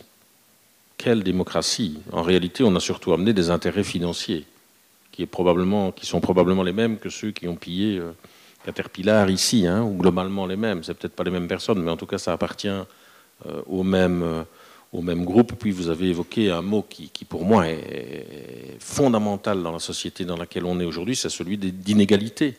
Je crois que c'est un des marqueurs idéologiques de, ce, de ces politiques qui sont menées, de ces politiques fondamentalement de droite qui sont menées aujourd'hui, pas qu'en Belgique d'ailleurs, dans l'ensemble dans l'ensemble de l'Europe. Alors sur, euh, sur l'Europe, justement, vous savez, il n'y a pas d'Europe en réalité. Il n'y a pas d'Europe parce que quand on constitue euh, une structure politique, elle a bien sûr des objectifs économiques, mais elle a aussi des objectifs politiques et humains. Or, euh, l'Europe aujourd'hui n'a que des objectifs économiques. Il n'y a pas d'Europe politique. Sur les migrations, allez, sur l'immigration, moi je suis, euh, mes enfants ont du sang africain dans les veines et j'en suis très fier. Les plus grandes migrations aujourd'hui sont africaines. Hein. Elles sont dans des grandes villes africaines. Je vais en, citer trois. C'est Nairobi, au Kenya. C'est Kinshasa, en République démocratique du Congo. Enfin, le démocratique, vous le mettez un peu en guillemets pour l'instant, et depuis longtemps d'ailleurs, peut-être depuis, depuis, toujours. Et euh, c'est euh, au Caire, en Égypte. Il y en a d'autres, hein, mais c'est là que les plus grandes migrations sont. Et si on croit qu'en appliquant les politiques qu'on applique, c'est-à-dire des accords avec un régime les plus durs de la planète, c'est-à-dire le Soudan, se, souiller dans un accord avec le Soudan ou, d'autres régimes comme ceux-là, en mettant des murs, des barbelés, en traitant les ONG qui sauvent les gens, en, mer Méditerranée, de génocidaires, ça je l'ai entendu, pourtant de gens qui se disent aujourd'hui de gauche en Flandre, et ça a été repris euh, par euh, la NVA, si on croit qu'on va à un moment donné empêcher euh, ces, ces personnes de rêver à un sort meilleur, à une vie plus digne, et de rêver encore à l'Europe, ça, c'est sûrement pas ces politiques-là qui vont les empêcher de faire ça. Moi, je me rappelle d'un voyage que j'avais effectué en Tunisie, où la jeunesse tunisienne ne rêve que d'une chose, c'est de venir en Europe parce qu'on ne les aide pas à se développer non plus euh, dans leur pays. Et le plus cynique de tout, c'est de dire on va choisir les personnes qui vont venir. Donc on va piller les pays de, leurs meilleurs éléments, vais-je dire, de ceux qui, qui ont eu la chance de pouvoir faire des études pour développer leur pays, pour les faire venir ici. Ça a été une politique qui a été menée en Allemagne notamment il n'y a pas très, euh, très longtemps.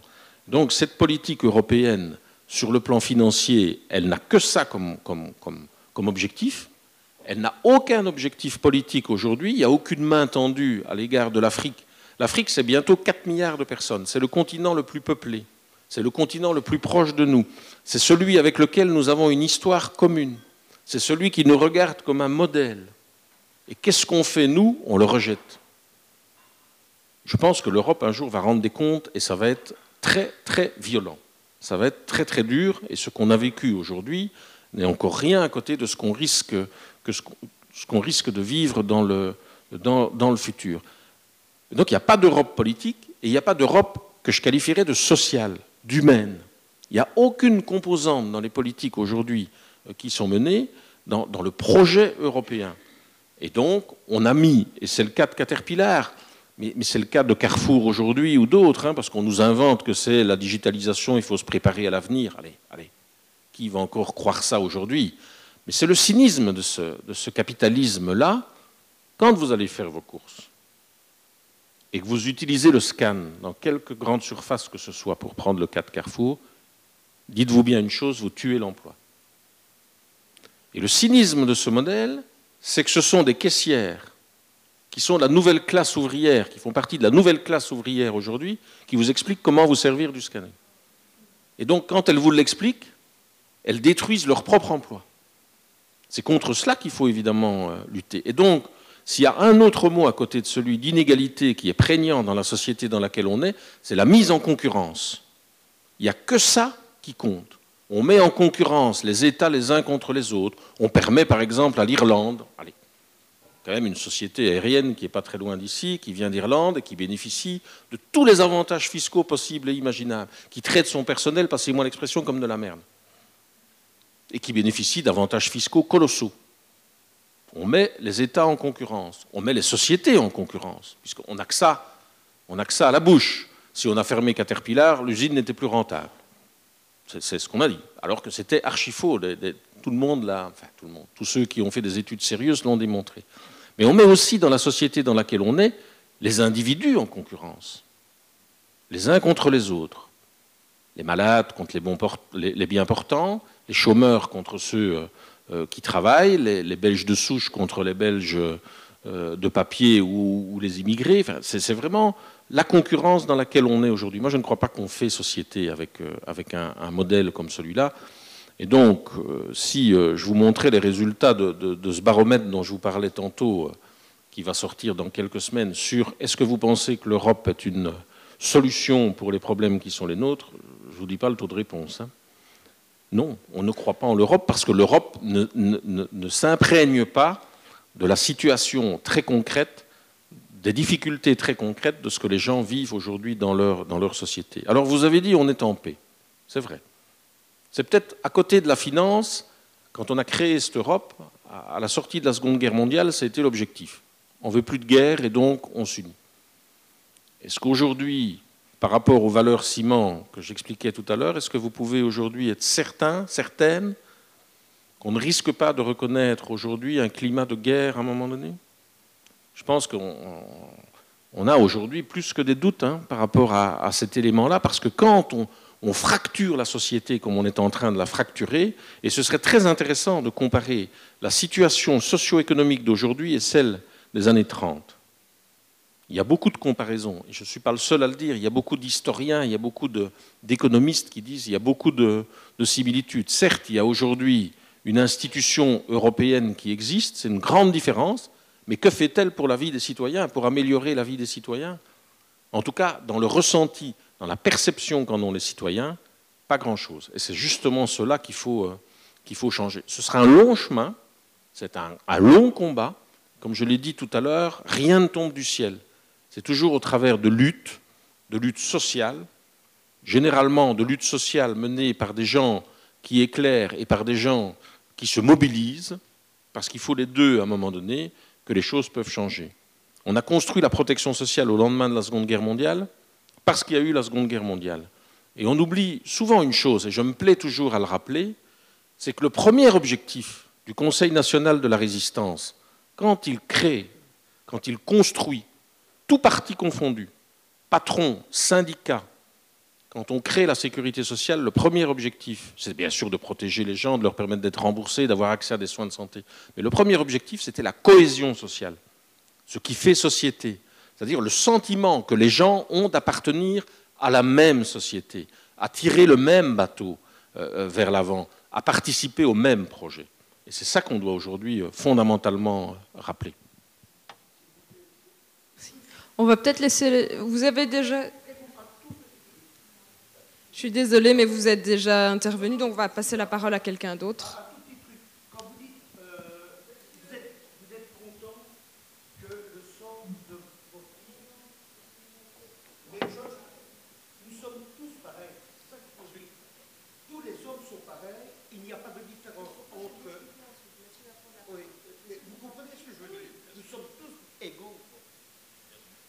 Et pourtant, je disais dans le soir d'aujourd'hui que les Belges sont très fiers de leur sécurité sociale. Plus de 90% des Belges considèrent qu'ils ont une, sécurité sociale extraordinaire. C'est un, petit peu en contradiction euh, avec ce que vous dites, dans le sens où finalement, euh, on a le sentiment qu'une partie de la population se sent déclassée, et puis finalement, on a une, sécurité sociale de, Dieu le Père. C'est contradictoire un petit peu. Ce...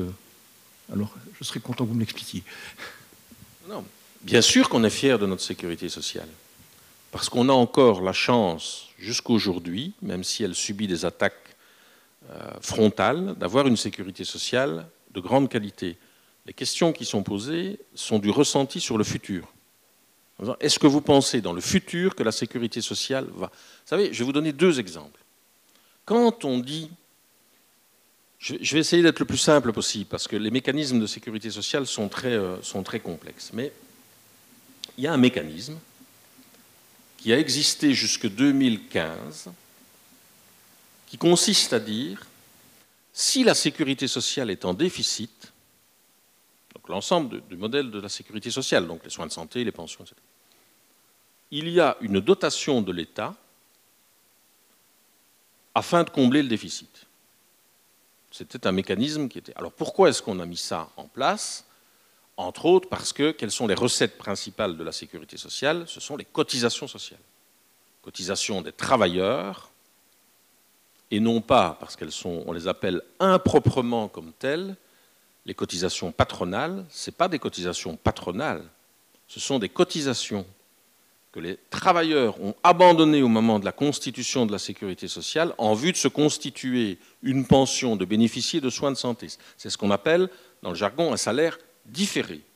Or, les patrons. Mais les mots sont importants, parce que l'erreur de vocabulaire engendre l'erreur de comportement. Et donc, quand on constitue cette sécurité sociale, on a aussi ce mécanisme de, de comblement du déficit. Eh bien, ce gouvernement, il vient de faire une chose, qui est de dire, OK, on pourra imaginer qu'il y ait une dotation qui comble le déficit à condition, à condition que la sécurité sociale lutte contre la fraude sociale. Et bien sûr qu'on ne va jamais assez lutter aux yeux de ce gouvernement contre la fraude sociale. J'aurais aimé qu'il se trompe de mots et qu'au lieu de social, il mette fiscal. Quand on sait qu'il y a 200 milliards d'euros qui partent vers des paradis fiscaux aujourd'hui. Premier exemple. Deuxième exemple d'atteinte à ce qu'est la sécurité sociale aujourd'hui, en tant que, mutualité, on nous a demandé, et en tout cas, c'est très très clair, ma position politique à moi est très claire, c'est non, on nous a dit, vous allez être le point de contact où chacun, chacune, pourra venir dénoncer la fraude sociale. Un médecin qui triche, un, voisin qui... Euh, qui est chômeur mais qui travaille, etc. Mais dans quel état est-ce qu'on est ici? Dans quel état est-ce qu'on C'est la délation, ça. Et quand j'évoquais les années 30 tout à l'heure, c'est un climat qui ressemble de plus en plus à, euh, à cet élément-là. Et je ne vous parle même pas des visites domiciliaires, parce que ça, c'est un véritable scandale, c'est une véritable atteinte à l'état de droit. Donc oui, on a une sécurité sociale qui a été construite par tous les partenaires, qu'ils soient médecins, mutualités, l'État, euh, les hôpitaux, les infirmières, les kinés, tous les prestataires de soins de santé dans, dans ce pays, les pharmaciens, qui est une véritable sécurité sociale d'avant-plan. Mais aujourd'hui, elle n'est plus considérée que comme une variable d'ajustement budgétaire. On a un problème, oh bah, attends, sécurité sociale. Vous savez combien c'est la sécurité sociale? C'est grosso modo 100 milliards. Mais quand on regarde les comptes de l'État, on se dit où est-ce qu'on va aller chercher euh, l'argent pour combler le déficit? Bah Là, hein, on va faire un, petit effort en pension, un petit effort en soins de santé, un gros effort parfois hein, en pension et en soins de santé et on ne mesure pas l'impact de la décision qu'on prend. Et donc oui, on est fier de cette sécurité sociale. quand je dis on ne mesure pas l'impact, c'est-à-dire on se dit on va diminuer d'un ou deux milliards, mais on ne mesure pas l'impact que ça a sur la vie des gens et sur la possibilité pour eux de vivre dignement. Et donc, oui, cette sécurité sociale est absolument euh, euh, magnifique. Elle, est, sûrement encore à améliorer. Hein. Si je prends les soins de santé, allez, grosso modo, en moyenne, aujourd'hui, trois quarts des dépenses sont prises en charge par la sécurité sociale et un quart par les gens. C'est déjà beaucoup. Hein Pour certaines personnes qui sont par exemple des malades chroniques et qui sont dans des états de santé difficiles, c'est beaucoup quelques euros par mois. Ou quelques dizaines d'euros par mois, ben, c'est euh, le frigo qui n'est pas rempli ou, euh, ou la facture d'électricité qui n'est pas payée. Donc oui, cette sécurité sociale, elle doit encore être renforcée. Et ce n'est pas la peine de tomber non plus dans les mécanismes qui consistent à tout vouloir réinventer. Elle a fait ses preuves, elle doit être adaptée, parce que quand on construit cette sécurité sociale au lendemain de la Seconde Guerre mondiale, il n'y a pas les familles monoparentales. Les femmes travaillent évidemment beaucoup moins que ce qu'elles ne travaillent aujourd'hui. Donc on doit l'adapter dans ce sens-là. Ce n'est pas la peine de réinventer euh, une roue qui aujourd'hui a montré qu'elle fonctionnait correctement, mais qu'il faut, il faut l'améliorer. Mais dans la question qui était posée, c'est le ressenti. Est-ce que vous pensez qu'à l'avenir, compte tenu de la situation dans laquelle on est, est-ce que cette sécurité sociale va mieux ou moins bien vous protéger? Ben, Les gens disent ça risque d'être moins bien. Et les mesures qui sont prises aujourd'hui, j'essaye de ne pas stigmatiser, pas faire euh, de, la politique bête et méchante, mais les mesures qui sont prises aujourd'hui en matière de pension ne viseront qu'à diminuer le montant de la pension qui sera versée aux gens. C'est pas ça une société euh, euh, qui veut que les gens qui vivent à l'intérieur de cette société aient cette vie digne et épanouie. Donc voilà, c'est pour apporter la nuance à, la remarque que vous formulez.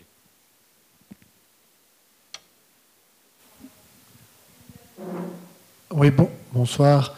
Moi, je voulais vous demander, en fonction de tous les éléments que vous avez examinés, si vous pouvez dire si, si les antisystèmes, dans les deux catégories d'antisystèmes, ont une vision de ce qu'ils voudraient comme Europe est-ce qu'ils s'en foutent complètement? Est-ce qu'ils la détestent tellement qu'ils veulent la voir disparaître?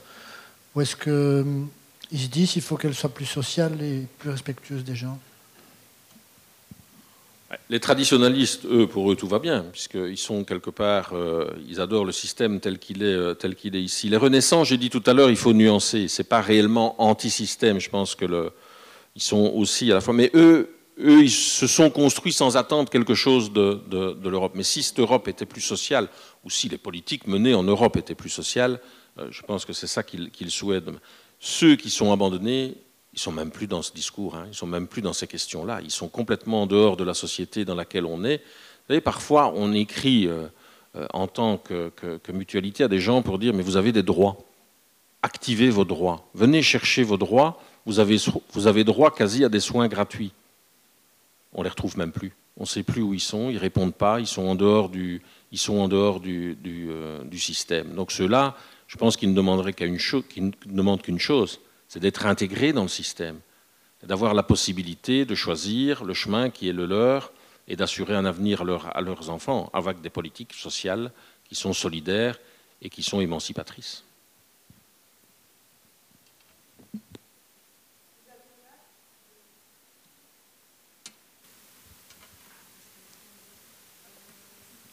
Bonsoir, euh, Jean-Marie Borret, je suis le, président de la commission de vigilance euh, du PS euh, de, de Toin. On a eu l'occasion déjà de, se rencontrer. Donc, moi, je trouve que ce soir, justement, grâce à ce genre de, présentation, on a l'occasion de voir un peu plus clair par rapport à ce qui se passe réellement un peu partout dans le monde. Parce que, en réalité, tout ce qu'on observe aujourd'hui n'est finalement que la conséquence d'un système qui est mis en place depuis des décennies et qui a conduit à faire en sorte que aujourd'hui finalement il est reconnu de manière absolument incontestable euh, qu'il y a des inégalités qui ont été euh, commises. Et donc ce qu'on observe, c'est que d'une part, vous avez euh, un quart pratiquement de gens qui sont abandonnés et qui sont finalement en dehors complètement du système. On a des renaissants, comme je pense faire partie, euh, et, de l'autre côté, vous avez ceux qui ont finalement créé le système, euh, donc les, traditionnalistes, qui euh, souvent vont bénéficier de la complicité des ambivalents pour, faire, perdurer le système.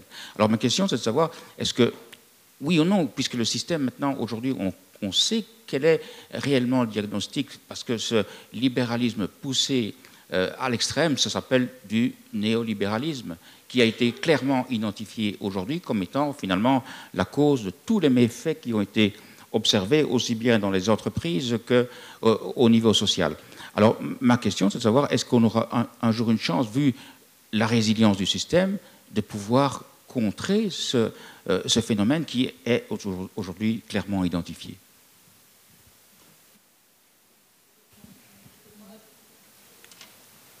Bonsoir, Ramona Shelby de l'USC Lens, membre de l'Assemblée générale de, Solidarisme en Wallonie-Picard. Enfin bon, je ne vais pas tout vous dire, mais j'ai une question justement en ce qui concerne euh, les soins de santé dans le cadre de, la sécurité sociale. Euh, personnellement, je suis interpellée par un sacré gâchis dans euh, certains soins qui sont délivrés. J'ai malheureusement eu l'occasion d'être hospitalisée à de nombreuses reprises, mais je crains malheureusement être représentative d'une expérience, de, l'expérience de certains patients, de, de surtarification. Moi, je pense que ça apporte quelque chose à notre crise, en tout cas financière, c'est qu'il y a euh, des dépenses euh, injustifiées. Des infirmières récemment qui apparemment proclamaient que j'avais besoin d'aide pour être nourrie, que j'avais besoin, enfin bon, c'est un cas personnel, mais des triches, des mensonges euh, à mon égard qui coûtent de l'argent, qui coûtent de l'argent, et ce n'est pas justifié je pense que ce sont des, fortunes qui sont dépensées dans ce genre de, de pratiques dans les hôpitaux, donner des médicaments, se tromper, des erreurs médicales qui coûtent une fortune à la personne, mais aussi à la société. Euh, là, je pense que si on doit l'épuiser dans la sécurité sociale, c'est une façon peut-être de trouver des solutions à cette crise en euh, rayant ces, ces, dépenses, ces surtarifications et ces mensonges. Euh, moi, je suis pour le maintien de tout ce qui concerne les soins de la santé et le bien-être de la personne, mais quand on ment à mon égard pour que les infirmières gagnent mieux leur vie, je ne suis pas trop d'accord. Je ne suis pas d'accord non plus quand les hôpitaux euh, euh, allez, décident que je suis une vache à lait. Je ne suis pas la seule. Je connais beaucoup de personnes qui sont concernées par ce problème. Ce n'est pas exactement le, le comment dire, le, message de ce soir, mais j'avais envie, j'avais besoin de, vous l'exprimer. Voilà, je vous remercie. je, relis votre remarque et je viens à votre question tout de suite. Je terminerai par là parce qu'elle est beaucoup plus politique ici. Euh, je relis votre question à la perte de confiance. Quelque part, ce que vous évoquez ici, ce système, pourtant il est bon, mais je n'ai plus, euh, confiance. Et donc, il faut aussi évidemment relativiser, euh, relativiser les choses. Il y a des cas qui sont inacceptables. On le sait dans le système euh, de soins de santé, qui ne mettent pas en péril la qualité globale du, système. Hein. il, faut, il faut être clair. Mais en fait, ce que vous évoquez ici, c'est la, la surfacturation d'actes qui profitent en général aux gestionnaires de l'hôpital et aux médecins. Ah, je ne veux même pas évoquer ici les suppléments d'honoraires, parce que quand vous, allez en chambre individuelle, c'est encore un autre, aspect. Mais c'est lié à deux choses. À un problème de mise en concurrence, et donc il faut être rentable, et, en même temps de sous-financement des structures hospitalières, ou de mauvaise organisation, j'essaye d'être le plus objectif possible, c'est lié aussi, et il faut le dire, à une perte de valeur morale l'argent est maître de tout. Et donc, on a aujourd'hui des gens qui ont, euh, enfin, je ne vous parle même pas euh, d'une célèbre structure liégeoise qui, quand on pense qu'elle n'existe plus, se, rappelle à nos, euh, à nos, bons souvenirs, mais l'argent corrompt. Hein. L'argent qui achète tout, l'argent qui corrompt, l'argent qui tue finalement. Et donc ce que vous évoquez là, chacun a déjà fait l'expérience. Si vous changez d'hôpital, allez une fois dans un autre hôpital, on va vous refaire tous les examens. Qu'est-ce qui se passe quand on vous refait tous les examens? On facture évidemment la sécurité sociale, ça profite aux gestionnaires, ça profite euh, aux médecins qui vous fait les examens. Donc, euh, donc voilà, ça ce sont des choses qui sont quelque part, ça vous pouvez me croire, périphériques par rapport à l'ensemble du modèle, mais qui représentent des choses que l'on doit essayer euh, d'éliminer et d'éviter. Parce que si ça n'existait pas, on pourrait mieux rembourser certains autres actes. Donc, voilà, c'est le comportement aussi à la fois de l'hôpital, du médecin et, quelque part aussi euh, du patient qui doit prendre à un moment donné, et vous avez raison de le dire, qui, doit pouvoir le dénoncer. donc, euh, mais je pense qu'on est vraiment sur ce, sur ce chemin-là euh, aujourd'hui. Et alors, sur la, dernière question, j'aime bien de raconter cette, petite histoire parce qu'elle elle illustre le propos et la question que vous posez. On est au lendemain de la Seconde Guerre mondiale, on construit euh, la protection sociale, on est dans les Trente Glorieuses qui vont durer jusque, grosso modo, les années, euh, les années 70. Ce qu'on sait moins, c'est que dès le lendemain, même avant la fin de la, guerre, euh, qui a bien profité au capitalisme et à des entreprises allemandes qui ont toujours pignon sur rue aujourd'hui, hein, on a un groupe très puissant qui, au départ, euh, est peu nombreux, mais euh, cette société s'appelle la Société du Mont Pèlerin. se réunit en Suisse, là où ils viennent d'aller il n'y a pas longtemps, pas très loin de Davos, hein, où le gratin mondial se réunit. Et cette société euh, a, sous couvert de lutter contre le communisme, en réalité un véritable objectif, la détestation de l'État, de ce que représente l'État. Parce que l'État, c'est finalement le seul garant des intérêts collectifs. Pas d'autres structures qui peuvent garantir les intérêts de la collectivité et de la société. Et cette structure du Mont Pèlerin va, pendant 20-30 ans, travailler dans l'ombre, va saper tous les mécanismes qui ont été construits au lendemain de la Seconde Guerre mondiale, basés sur la représentation de l'État, de l'État-providence euh, à l'époque.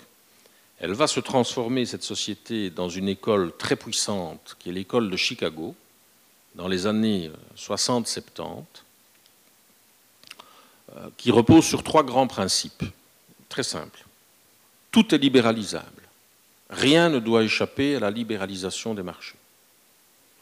Deux, le commerce mondial ne doit pas subir d'entraves, que ce soit environnemental, social, et c'est ainsi que j'ai encore engueulé mes filles samedi parce qu'elles vont acheter des vêtements chez Zara. Quand vous allez chez Zara, c'est des gamines de 8 ans qui travaillent au Bangladesh, hein, qui fabriquent les vêtements euh, de ce propriétaire euh, de, Zara. Et euh, troisième grande caractéristique, c'est le monde financier doit être libéré de toute contrainte. On a vu ce que ça a donné, notamment en 2008-2009. Et cette école va mettre 30 ans avant d'arriver au pouvoir. Donc, si je vous dis ça, c'est parce que j'essaye d'expliquer ici le temps long et qu'elle a travaillé dans l'ombre donc pendant une trentaine d'années avant d'arriver au pouvoir, incarnée par, euh, par deux personnes euh, qui sont décédées aujourd'hui, Ronald Reagan et euh, Margaret Thatcher. Je dis souvent, heureusement, ils n'ont pas eu d'enfants ensemble, ces deux-là, mais ils en ont eu beaucoup. Ils en ont eu beaucoup. Il y en a notamment un au gouvernement fédéral aujourd'hui qui s'appelle De Croo, qui est issu de cette école de mépris des faibles, de culpabilisation des faibles. Si vous êtes pauvre, c'est de votre faute. C'est un peu euh, le raisonnement euh, qu'il peut, euh, tenir. Et donc, on est toujours dans ce courant-là de, de, libéralisme, parce que j'ai utilisé aussi le mot néolibéralisme, mais, c'est du libéralisme, hein. on ne va pas lui chercher des excuses. Il, a sa logique. Hein. moi, je ne reproche pas aux autres, d'avoir une stratégie. Je me reproche toujours à moi-même de ne pas en avoir. Et donc, je pense qu'on est dans la fin, à la fin de ce courant-là qui, qui, est dominant depuis les années 80, on va dire, 70-80. Et qui n'a quand même pas balayé tout euh, sur son passage, mais il a balayé beaucoup de choses. La protection sociale reste forte aujourd'hui, mais vous voyez comment elle est attaquée, comment elle, est, euh, elle vacille sur ses bases. C'est la raison pour laquelle, d'ailleurs, je fais juste une parenthèse, on s'est associé à une campagne qui s'appelle Tam Tam, que vous avez peut-être peut vu, qui nous attire euh, les foudres de Madame de Bloch, qui, ne m'est pas tombée dessus, mais, mais j'espère qu'elle ne me tombera pas dessus d'ailleurs. Mais mais, euh, mais voilà. Mais, ça aussi parce que l'esprit de, contradiction n'est plus possible aujourd'hui. Donc je dis, on est à la fin, je pense, de ça. Mais comme toutes les fins, elles présentent deux grandes caractéristiques. La première, c'est qu'elles sont violentes. Et on vit une violence sociale aujourd'hui sans précédent. Dans l'exclusion des gens, si vous regardez ce qui se passe en France, aujourd'hui en France, on assume, et on n'a pas de problème avec ça, qu'il y a 20-25% de gens qui sont au bord du chemin, qui ne sont plus intégrés dans la société. En plus, si on est très cynique, c'est vraisemblablement 20-25% de personnes qui ne votent pas, qui ne vont même pas voter. Donc on l'assume totalement. Donc la première des, caractéristiques des fins, c'est qu'elles sont violentes et on est dans cette violence-là euh, aujourd'hui. Mais la deuxième caractéristique des fins, et c'est tellement évident qu'on oublie de la rappeler, c'est qu'elle dure tant qu'il n'y a rien d'autre tant qu'on n'a pas proposé un autre modèle de, société. Et, je terminerai par là, et, cette, euh, soirée en est l'illustration. Vous savez, je ne crois pas que le monde politique bougera s'il n'a pas un coup de pied au cul. Je l'ai fréquenté, je le fréquente encore, assidûment même, mais je ne crois pas qu'il bougera s'il n'avait pas eu un coup de pied au cul. Vous avez un type ici qui s'est fort décarcassé, qui est un qui est un de mes meilleurs amis, vous l'avez vu tout à l'heure, pour qui j'ai un profond respect, une profonde amitié, qui est Paul Magnette, sur le CETA. Mais si Paul n'avait pas eu avec lui toute la société civile qu'il est allé chercher, qu'il a mobilisé, on n'aurait pas eu ce qu'on a connu sur, euh, sur le CETA, tant les forces en face étaient puissantes, hein, le, côté obscur de la force, comme, on, comme on peut dire. Donc voilà, je crois que le temps long, on doit l'inscrire dans notre stratégie. Maintenant, ça fait longtemps que cette idéologie domine, euh, domine le monde, mais c'est à nous de construire. Personne ne construira à notre place et moi je crois beaucoup dans le pouvoir de la société civile, et je sens en Belgique, au travers notamment de cette campagne, mais dans les associations, dans les ONG, dans la population, un ras-le-bol de la situation dans laquelle on est, de ces inégalités, de ces riches qui deviennent de plus en plus riches, de ces pauvres qui deviennent de plus en plus pauvres, de la classe moyenne qui se fragilise et dont le système extrêmement pervers l'oblige à être le porte-parole, celle qui dénonce ceux qui sont encore plus faibles qu'elle, parce qu'elle a peur de tomber dans cette situation-là, c'est tout cela qu'on doit expliquer aujourd'hui et proposer d'autres politiques, qu'elles soient sur le plan financier, économique, on devrait pouvoir interdire des choses. Ça, je, suis intimement persuadé que ce soit au niveau des licenciements, des délocalisations, des choses de ce, de ce type-là. L'emploi ne se décrète pas. Moi, je crois à l'économie de marché. Je ne suis pas quelqu'un qui va dire que l'économie de marché, on doit euh, renverser la table demain et qu'elle n'existe plus. Elle a montré qu'elle a, a, aussi amené des améliorations. Mais une économie de marché qui n'est pas régulée, qui n'est pas contrôlée, à qui on n'a pas mis de limite, alors elle détruit tout sur son passage. Et elle détruit d'abord et avant tout la valeur humaine. C'est contre cela qu'on doit aujourd'hui euh, lutter. Et on a des pistes aujourd'hui de réflexion. Moi, je crois beaucoup, vous avez posé la question tout à l'heure, à l'éducation. L'enseignement fait partie de l'éducation, l'éducation populaire, dès le plus jeune âge, sur les combats aujourd'hui euh, sociaux qui ont été ceux du passé, mais qui seront ceux de l'avenir. C'est ce chemin-là qu'on doit, euh, qu'on doit emprunter. Et je suppose que si vous êtes venu ce soir, c'est un peu ce chemin-là que vous avez envie d'emprunter. En tout cas, c'est tout le bien que je vous souhaite.